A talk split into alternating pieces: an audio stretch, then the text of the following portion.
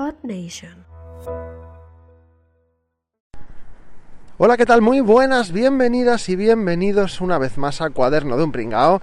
Yo soy Jauma y este es el podcast en el que grabo, pues bueno, pues cuando estoy camino al trabajo, ¿eh? Esto es un podcast improvisado que grabo en la calle, aunque bueno, hoy estoy eh, caminando de vuelta. Hoy he salido ya del trabajo, hoy estoy grabando eh, saliendo del curro, porque hoy, hoy a la ida me ha dado por escuchar podcast en vez de, en vez de grabarlo yo, ¿no? Y, bueno, pues el tema es que estaba escuchando un podcast de, viajes, estaba escuchando un podcast de viajes y me he parado a pensar en que últimamente, pues, em, me gusta ver, eh, siempre me ha gustado, pero últimamente me ha dado por ver muchos youtubers que pues pues esto pues que viven en otras zonas del mundo eh, pues como en Japón New York Berlín no entonces bueno pues me gusta conocer eh, pues cómo se vive en otros sitios no y, bueno pues precisamente pues por esto precisamente de ahí viene el tema de hoy no que es viajar. Viajar pero pero no viajar en general sino viajar solo o sola, ¿no? Eh, porque me he fijado pues que todos estos youtubers casi siempre van solos, luego en los países pues quedan con gente y tal cuando, cuando están por ahí, pero, pero normalmente van, van ellas solas o ellos solos. Y, es algo y es algo pues que mucha gente no está acostumbrada a hacer. Quizá por miedo quizá porque nunca han tenido la oportunidad no estamos acostumbrados pues a viajar pues con, nuestras parejas o con amigos o con, la familia pero pero esto de, de, viajar en solitario pues no pues bueno pues mucha gente no se atreve no no se atreve a dar el paso no Em, el año pasado, cuando comencé el podcast de Proyecto Japan, el primer podcast que hice fue precisamente esto, ¿no? De consejos para viajar eh, en solitario a Japón, porque justo yo había ido a mi... O sea, justamente hice mi, viaje en solitario a Japón, que, que, bueno, pues que si ya cuando le dices a la gente que vas a irte de viaje solo, eh, pues yo qué sé, algunos familiares, ¿no? Dicen, uff, ¿cómo lo vas a hacer, no? Eh, ves con cuidado, no tienes miedo, tal. Pues si encima les dices que te vas a Japón, que está como súper lejos, pues esa sensación de miedo, ¿no? se multiplica por, por 100, ¿no? Y, y no hay que tener miedo. Yo vengo aquí a, decir que no hay que tener miedo, que hay que lanzarse. Lo primero que si quieres viajar en solitario, lo primero que has de querer, o sea, que no sea obligado, en plan de mm, lo voy a hacer porque mucha gente dice que es guay y, quiero ver si soy capaz. No, o sea, primero tienes que sentirlo, es una cosa que te tiene que apetecer. Si no te apetece, pues, pues nada, no pasa nada, pues viaja con, con otras personas o lo que sea. Pero bueno, eh, dicho esto, pues voy a dar algunos consejos eh, que yo creo no imprescindibles, pero bueno, pues que, considero que están bastante bien, ¿no? A la hora de, preparar un viaje en solitario o qué cosas hemos de tener en cuenta, ¿no? Eh, bueno, lo primero es reservar con tiempo y con antelación. más que nada, pues para poder organizarse mejor. Una, una de las cosas buenas que tenemos cuando viajamos en solitario es que no dependes de otras personas para ir a según qué sitios o hacer según qué cosas, ¿no? Pues a lo mejor pues te puedes tirar, si te gusta mucho la fotografía, pues como es mi caso, pues yo me he llegado a tirar una hora en un puente haciendo fotos a los coches, largas exposiciones, a motos que pasaban, simplemente pues porque me apetecía, es algo que me gusta y que si vas con alguien, pues, pues, pues bueno, normalmente no lo harías, ¿no? No lo harías porque pues también te sabe mal, ¿no? Pues quedarte una hora en un sitio mientras los otros te esperan o algo, no, no, no es plan, ¿no? Pero como vas solo, pues, pues sí puedes, ¿no? Entonces, lo importante es reservar eh, el reservar el, el viaje, ¿no? Ya sea tren, avión y también los alojamientos, reservarlos con cierta antelación y a ser posible, yo aconsejo que sea con opción de cancelación gratuita.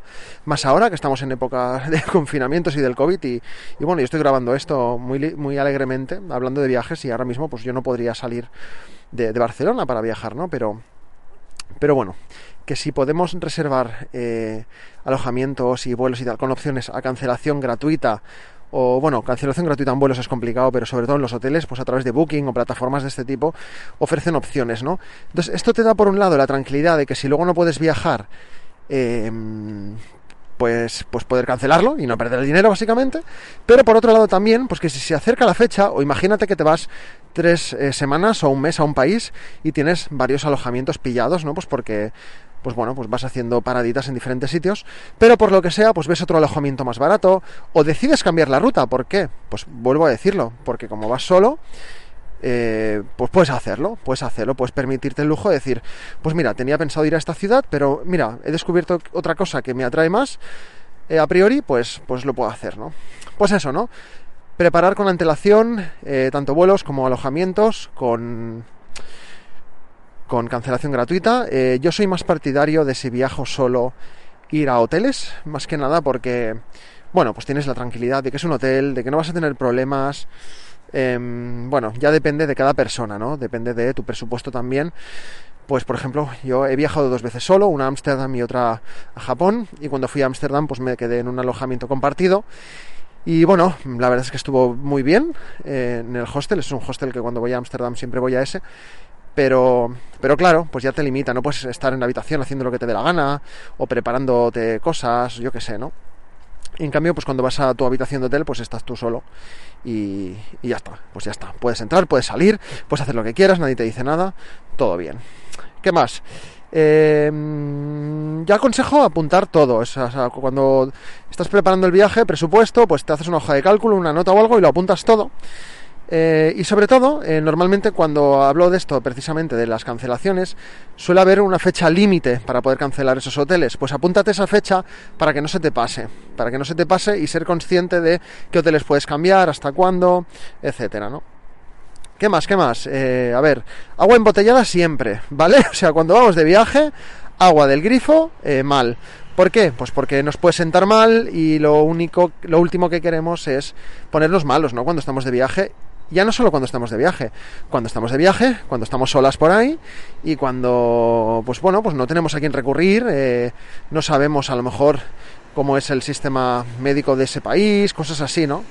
Em, voy a añadir una cosa a esta que nunca que nunca la había tenido en cuenta, o sea, nunca la he explicado aquí en el podcast la otra vez que lo hice, pero yo creo que si vamos a viajar em, en solitario, si viajamos con otras personas también, pero en solitario también, eh, contratar un seguro de viaje eh, que nos cubra gastos médicos por si acaso y sobre todo que tengan atención en español 24 eh, horas por cualquier problema. Imagínate que tú tienes tu seguro de viaje normal y, y no te, y no te no tienes un teléfono de atención en español, tiene horarios raros, entonces que te pasa algo y, la has liado, porque no, no tienes cómo comunicarte, ¿no? Y a lo mejor pues en el hospital no te puedes entender con la gente, etcétera. Eh, esto es un apunte que, bueno, lo escucho a mucha gente decir y, y lo voy a lo voy a adoptar yo también. Me gusta, quiero decirlo porque considero que es algo importante, ¿no? No, a lo mejor que te, te, puede costar un seguro de viaje 40, 50 euros, ni que sean 70, o sea, es salud, es tranquilidad de si te pasa algo, eh, primero que te atiendan, segundo no tener que pagar más de la cuenta, ¿no? Pero eso, también lo que decía, agua embotellada, agua embotellada y, y vas comprando. ¿Qué más? Eh, yo soy partidario de llevar poca ropa e ir eh, lavando, con lo cual, en general, todos los alojamientos que me cojo, miro que tengan servicio de lavandería en el propio hotel, o la típica salita con lavadoras, o que estén cerca de una lavandería de estas que hay en la calle, ¿no? Pues cualquiera de las dos me sirve. Lo importante es no cargar demasiado la maleta, pues primero pues para que no te cueste tanto llevarla y segundo pues para que si luego quieres comprar souvenirs o cosas o lo que sea pues tenga más espacio en la maleta básicamente no de hecho en, en algún viaje lo que he hecho ha sido que como la mayoría de vuelos internacionales depende de dónde vayas, ¿no? Pero si es un, un vuelo, pues como puede ser Japón, Estados Unidos o así lejos, ¿no? Me imagino pues que en general eh, las aerolíneas te dejan facturar dos maletas, ¿no? Entonces eh, vas con una, con poca ropa, vas lavando, entonces te permite llenar esa maleta y si la llenas de cosas que te has comprado o lo que sea, pues siempre puedes comprarte una bolsa de tela en una tienda barata y facturar esa bolsa de tela, porque al final es ropa, la metes ahí y ya está. O sea, si le dan golpes en el aeropuerto, pues no pasa nada, ¿no? ¿Qué más? ¿Qué más cosas puedo decir? Eh, tema medicamentos e higiene, me refiero a cepillo de dientes, champús, cuchillas de afeitar y eso, yo lo mínimo. Antes siempre me llevaba todo eso y al final es un peso y, y un espacio innecesario porque en general en la mayoría de hoteles ya te dan champú, ya te dan Mm, eh, cepillos de dientes. Otra cosa es que tú tengas tu cepillo de dientes y no quieras otro porque el tuyo es especial o mandangas varias, ¿no? Eso vale, pues lo entiendo, pero bueno, que no pasa nada si por unos días no utilizas el tuyo y, y, utilizas el de los hoteles. Em, también pienso que, bueno, en general los de los hoteles son de usar y tirar. Entonces a mí me gusta, pues en el primer hotel me quedo uno y a partir de ahí pues ya uso ese para el resto del viaje, ¿no? Y así también pues ahorramos plástico, etcétera. ¿Qué más? Eh, atrévete a hablar con la gente. Pregunta. Si ves algo curioso, pídele si le puedes hacer una foto a una persona. En general la gente es simpática. Siempre vamos con miedo de que nos van a decir que no o que nos van a rechazar y, y bueno, la verdad es que bueno, si te rechazan, pues, pues no pasa nada, pues a otra cosa. Y si te dicen que sí, pues te llevas esa experiencia de conocer a alguien, de entablar mm, una conversación eh, ya no tengo una amistad, ¿no? Pero, pero una conversación con alguien de otro país y es algo muy bonito, ¿no? Eh, y precisamente, pues hablando de fotografía, el siguiente consejo es aprender a utilizar la cámara, ¿eh? Cámara o cámaras, ¿no? Pues si tienes una cámara buena, pues aprende a utilizarla. O si solo tienes el móvil, aprende bien a usar la cámara de tu móvil. Nunca sabes qué te vas a encontrar, en qué situaciones, eh, con lo cual lo considero algo imprescindible. O sea, no se os ocurra comprar una cámara dos días antes de iros de viaje solo por el hecho de quiero hacer fotos guays, ¿vale? O sea, pensad que la cámara no hace al fotógrafo, ¿vale? Es el fotógrafo quien decide cuándo, cómo se hace la foto y la calidad de la fotografía. O una cosa es la calidad mm, a nivel de técnica, a nivel de megapíxeles o resolución y tal, pues bueno, eso cada cámara es diferente, pero la fotografía en sí, una buena fotografía es luz y encuadre. O sea, todo lo demás eh, ya secundario, ¿vale? Pero sobre todo eso, aprender a utilizar la cámara, que no os pille por sorpresa. Un mes antes, si os tenéis que comprar la cámara, o si ya la tenéis, pues un mes antes empezáis a aprender cómo funciona. Os descargáis el manual o miráis vídeos de YouTube, que es más cómodo, que siempre habrá alguien que lo haya explicado muy bien y arreando. Y a ver, estoy llegando a casa y quiero acabar este podcast eh, diciendo pues eh, un par de cositas no menos importantes. Eh, en algunos países, sobre todo pues países asiáticos y tal, si estamos por Europa, Estados Unidos, ¿no? Pero eh, solemos tener roaming, ¿no? Entonces nuestra tarifa de datos, al menos aquí en España o en muchos países, pues te cubrirá tener internet en toda Europa, Estados Unidos, etcétera. Pero habrá países que no. Entonces preocupémonos de qué manera vamos a tener internet ahí. Lo más, lo más mejor, yo creo que es eh, contratar una tarjeta SIM de internacional de estas. Hay muchas compañías. Ahora no se me ocurre ninguna. Eh, pero hay muchas compañías que ofrecen tarjetas SIM válidas en muchos países, entonces lo compras cuando estás en España, te llega aquí y cuando estás en el avión ya pones la tarjetita y llegas al otro país y ya tienes internet, ya estás localizable, ya puedes usar tu, tu, tu aplicación de mapas preferida, tu correo electrónico, ya puedes hablar con la gente para avisarles de que has llegado bien, ¿vale? Entonces, bueno, importante, estamos en pleno siglo XXI y no podemos estar sin internet. Y, ya para acabar, pues eso, yo creo que una cosa interesante también es llevar siempre apuntado en el móvil o en una agenda o, en una hoja impresa, lo que sea, un poquito pues los hoteles donde te vas a alojar y todo eso, ¿no? Pues más que nada, pues por si hay una urgencia y tienes que pillar un taxi y decirle dónde vas o, o yo qué sé, o, eso, ¿no? O, te pasa algo en la calle, te caes, te haces daño, ¿no? Y la gente te pregunta, ¿y dónde estás alojado? Y a lo mejor estás en un país en el que no conoces el idioma, pues, pues puede ser eso un poco un poco problemático, ¿no? Pues eso, si llevamos una libretita o, o, en el móvil apuntado pues todas estas cosas, pues, pues mejor que mejor. Y, ya está, poco más. Es, ha sido un podcast muy rápido. ¿Cuánto rato llevo? 13 minutos. Eh, ha sido un podcast express de consejos para viajar en solitario. Yo eh, os animo a eso, a probar cosas eh, nuevas y una de ellas puede ser viajar en solitario. Muchas veces os pasará que queréis hacer un viaje y, a nadie le atrae el destino que queréis. Pues bueno, pues podéis ir solas o solos, ¿no? O, o a lo mejor tú tienes vacaciones. mira, a mí este año me pasa, ¿no? Tengo varias semanas de vacaciones, pero hay una pues que no voy a coincidir con Sandra, entonces eh, pues esa semana seguramente, eh, bueno este año no sé cómo, este año no sé qué haré todavía, está complicado el tema, pero pero bueno, eso, pues hay una semanita que seguramente haga algo yo, ¿no?